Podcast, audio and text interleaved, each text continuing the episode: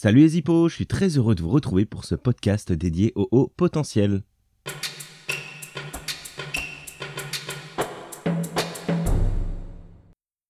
Je m'appelle Anthony Guénon et je suis coach formateur, spécialisé dans les profils à haut potentiel. J'aide notamment les hauts potentiels à trouver ou créer leur place dans leur métier. Alors pour ce douzième épisode des nous allons parler de la relation à la hiérarchie. Nous allons voir en quoi le besoin de sens a là aussi une utilité. Nous allons voir que tout le monde peut être concerné par des difficultés de relation à la hiérarchie, et je vous donnerai, là encore, des astuces et des questionnements qui vont vous permettre d'avancer et d'améliorer votre relation avec votre hiérarchie. Pour commencer sur ce sujet de la relation à la hiérarchie, il me semble important de préciser que tout le monde n'a pas des difficultés avec sa hiérarchie. Ce n'est pas non plus un sujet qui est propre aux hippos. Il n'y a pas que les hippos qui ont des problèmes avec leur hiérarchie, fort heureusement. Certains hippos semblent avoir trouvé la solution pour se sentir parfaitement bien, parfaitement écoutés et à leur place dans cette hiérarchie et n'ont aucune difficulté avec leur manager. D'autres, à l'inverse, vont se sentir un petit peu plus comme un mouton noir, comme la personne qui lève toujours le doigt au moment où il ne faut pas le faire, et qui va toujours donner son avis, particulièrement quand il est à l'encontre de celui des autres, et notamment de la hiérarchie. Alors comment expliquer ça? Parmi les premières choses qui me semblent importantes de préciser est le besoin de sens. Je le disais tout à l'heure, si vous ne trouvez pas le sens dans ce qu'on vous demande de faire, il y a de fortes probabilités pour que vous ne le fassiez pas ou que vous sabotiez le travail. À long terme, ça peut conduire à un épuisement. On peut parler de burn-out, bien sûr. On peut parler aussi de bore-out. Vous savez, c'est cet ennui que vous avez au travail quand vous ne savez plus quoi faire, quand vous n'avez plus assez de travail. On peut aussi parler enfin de brown-out, qui est cette notion de perte de sens dans votre travail. À force de vous plier à des ordres pour lesquels vous ne voyez absolument pas le sens, absolument pas l'intérêt, vous risquez de perdre complètement le sens dans votre travail. Et donc vous conduirez à un brown out dont les effets sont à peu près les mêmes que le burn-out ou le bore-out, c'est-à-dire un grand épuisement intellectuel, une grande fatigue physique et une dépression bien souvent qui l'accompagne. Fort heureusement pour vous, il y a des signes avant-coureurs, notamment quand vous commencez à partir au travail avec la boule au ventre, ou bien quand vous partez au travail en étant déjà fatigué. Ce sont des signes qui peuvent déjà vous alerter et vous poser question pour euh, vous dire qu'il y a quelque chose qui ne va pas à l'instant T. Pour en revenir à la relation à la hiérarchie, il y a un autre prisme qui me semble intéressant de regarder, c'est celui des enfants qui naturellement refusent l'autorité, hippo ou non. C'est vrai que c'est plus marqué chez les hippos, c'est d'ailleurs souvent ces enfants-là qu'on va venir tester en premier. Oui, mon enfant, il se plaît pas euh, à l'école, il a des difficultés de relation avec euh, son maître, avec sa maîtresse, ou avec un prof, ou avec ses parents. Et bien souvent, on va penser qu'il est hippo, et très souvent à tort d'ailleurs. Alors pourquoi un enfant a ce comportement-là? Encore une fois, la notion de cohérence va être importante là-dedans. Il n'a pas forcément tous les codes sociaux qu'un adulte peut avoir, et donc quand on va lui demander quelque chose, s'il ne voit pas l'intérêt immédiat pour lui, il y a de fortes chances qu'il soit dans cet état de défiance. À une période où se structure la pensée, la remise en question des principes établis est systématique. Et elle n'est pas propre au HP, c'est un comportement qui est tout à fait normal tout à fait souhaitable dans le développement d'une personne. Alors le cerveau des hippos est plutôt plastique, c'est-à-dire qu'il a cette capacité d'évoluer, de changer, de créer des, euh, des nouveaux liens. Bien sûr, les cerveaux de tout le monde ont cette capacité-là. Simplement, les hippos ont cette capacité qui est un petit peu plus exacerbée.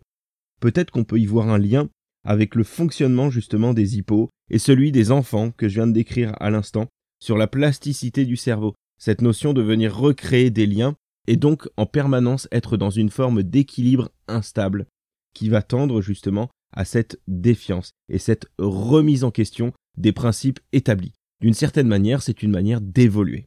Le premier conseil que je vous donne par rapport à cette relation à la hiérarchie est de communiquer. J'arrête pas de vous le dire tout au long de mes épisodes, mais communiquer reste la base pour se faire comprendre et entendre et accepter. N'hésitez pas à exprimer vos désaccords. Évidemment, c'est beaucoup plus facile quand vous êtes en haut de la pyramide de la hiérarchie.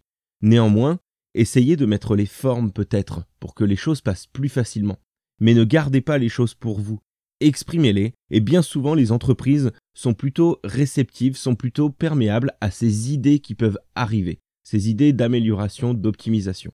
Bien sûr, ça va vous frustrer parce que bien souvent, vos idées, elles ne seront pas acceptées, ou bien elles ne seront pas appliquer rapidement. Partez du principe que vous avez simplement semé une graine, posé une pierre.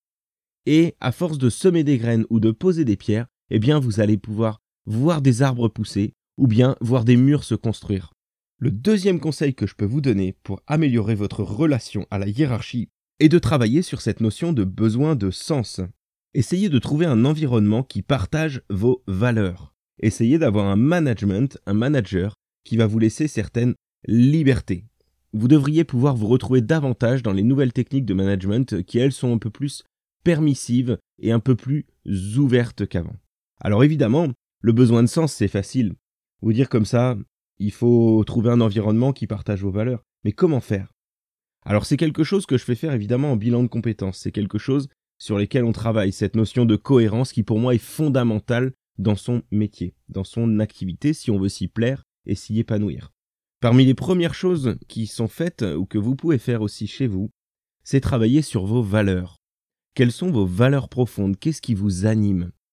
Prenez bien le temps de lister toutes vos valeurs, tout ce qui peut être important. Une fois que vous avez fait cette liste, essayez de créer des grands thèmes dans lesquels vous allez pouvoir regrouper un certain nombre de valeurs. À la fin, vous devriez avoir une dizaine de thèmes au maximum, regroupant toutes vos valeurs. Ensuite, priorisez ces valeurs. À quelle valeur j'accorde le plus d'importance? Si vous avez des difficultés à faire cet exercice, essayez tout simplement de vous poser la question et si j'avais telle valeur qui était satisfaite et telle valeur qui ne l'était pas, comment je me sentirais, comment je serais Ça va vous permettre de faire le tri et de hiérarchiser, de prioriser vos valeurs. Enfin, la dernière chose que je vous propose est de définir vos valeurs. C'est-à-dire, qu'est-ce que cette valeur représente concrètement pour moi? Quand on parle d'équilibre, par exemple, vie perso, vie professionnelle, si c'est une valeur importante pour vous, qu'est-ce que ça veut dire concrètement? Est-ce qu'en travaillant 70 heures par semaine, j'ai mon équilibre vie pro, vie perso? Est-ce qu'en travaillant 35 heures par semaine sur deux jours, j'ai mon équilibre vie pro, vie perso? Prenez le temps de définir vraiment ce que telle valeur veut dire concrètement en pratique, en entreprise ou dans votre activité professionnelle. Faites-le pour chacun de vos grands thèmes. Pour ces dix grands thèmes maximum, prenez le temps de définir ce qui se cache derrière concrètement sur le terrain. Si vous êtes en poste, prenez le temps de faire le point sur comment je suis par rapport à ces valeurs-là. Est-ce qu'elles sont toutes satisfaites ou pas? Et est-ce que je peux tendre pour en satisfaire plus? Après les valeurs, la deuxième chose que j'aborde en bilan de compétences sont les motivations. Qu'est-ce qui vous motive à vous lever le matin? Est-ce que c'est l'argent? Est-ce que c'est le sens dans le travail que vous faites? Est-ce que c'est l'activité en elle-même que vous faites? Est-ce que c'est encore autre chose? Là aussi, n'hésitez pas à bien prendre le temps de savoir ce qui vous motive le matin. N'hésitez pas à faire des projections. Qu'est-ce qui me motiverait à me lever le matin concrètement? Quand vous avez trouvé les bonnes choses, normalement ça va vibrer en vous. Vous allez le ressentir très fortement. Enfin, dernière chose, ce sont les besoins. Bien sûr, l'argent peut être une motivation, mais mon besoin peut être de gagner au minimum 1000, 2000, 3000, 10 000 euros par mois, pourquoi pas. Prenez le temps de définir vos besoins sur chacun de ces critères-là. De quoi j'ai besoin à l'instant T pour me sentir bien. Sur mes réseaux sociaux, vous pourrez bientôt retrouver un exercice sur la roue de la vie qui vous permettra de vous positionner sur vos besoins à l'instant T et faire un état des lieux de est-ce que vous êtes satisfait ou non sur chacun de ces besoins.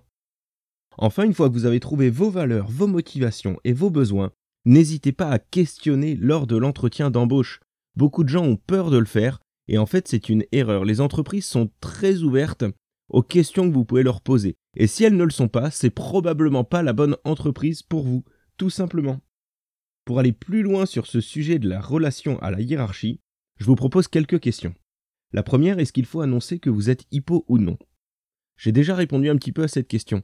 Je ne vais pas y répondre à nouveau, je vous invite simplement à vous poser la question pour vous. Est-ce que ça vous semble utile de l'expliquer ou pas? Et surtout, surtout, est-ce que l'entreprise ou votre manager est apte à l'entendre et sait ce qui se cache derrière? Je vous propose une deuxième question pour avancer encore plus sur ce sujet.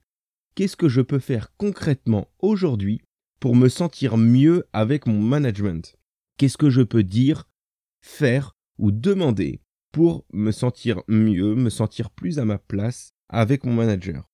Une autre question qui peut se poser aussi est que la vie est un équilibre. C'est-à-dire que ce que vous n'avez pas dans le travail, probablement vous allez chercher à le retrouver dans une autre sphère de votre vie. Sur la sphère privée, sur euh, la sphère loisir. Peut-être que dans vos loisirs, vous avez une sorte d'exutoire, une sorte de porte de sortie qui va vous permettre d'évacuer la pression que vous avez en entreprise. Ça peut être une très bonne chose. Je vous invite simplement, une nouvelle fois, à garder de la cohérence dans tout ça. Si vous êtes trop déséquilibré, à un moment, vous tendrez probablement vers des difficultés avec votre travail. Enfin, si vous êtes manager ou bien tout simplement que vous avez des collègues de travail que vous côtoyez très régulièrement, la question que vous pouvez vous poser est qu'est-ce que je peux faire aujourd'hui pour que mes collaborateurs se sentent épanouis et écoutés? Et oui, cette difficulté de communication peut être dans les deux sens. Parfois, il manque simplement des codes sociaux ou bien simplement des clés de lecture. N'hésitez pas, encore une fois, à échanger, à partager avec les personnes que vous managez. Bien souvent, l'avis qu'on se fait est assez différent de la réalité. N'hésitez pas à questionner la réalité plutôt que de vous faire des idées dans votre tête sur ce qui est bien et pas bien. Je suis Anthony Guénon, coach spécialisé dans les profils à haut potentiel. Si ce podcast vous a plu, n'hésitez pas à vous abonner. Si vous voulez échanger avec moi, vous pouvez prendre rendez-vous gratuitement sur mon site internet www.anthonyguénon.com. Dans le prochain épisode des hippos, nous allons parler de la gestion du temps. Nous allons voir en quoi elle peut être centrale pour beaucoup de gens et en quoi elle peut être une difficulté ou bien une source motrice dans d'autres situations. Je vous donnerai là aussi des clés de lecture, des clés de compréhension et bien sûr des astuces et des techniques pour optimiser votre gestion du temps. À très bientôt les hippos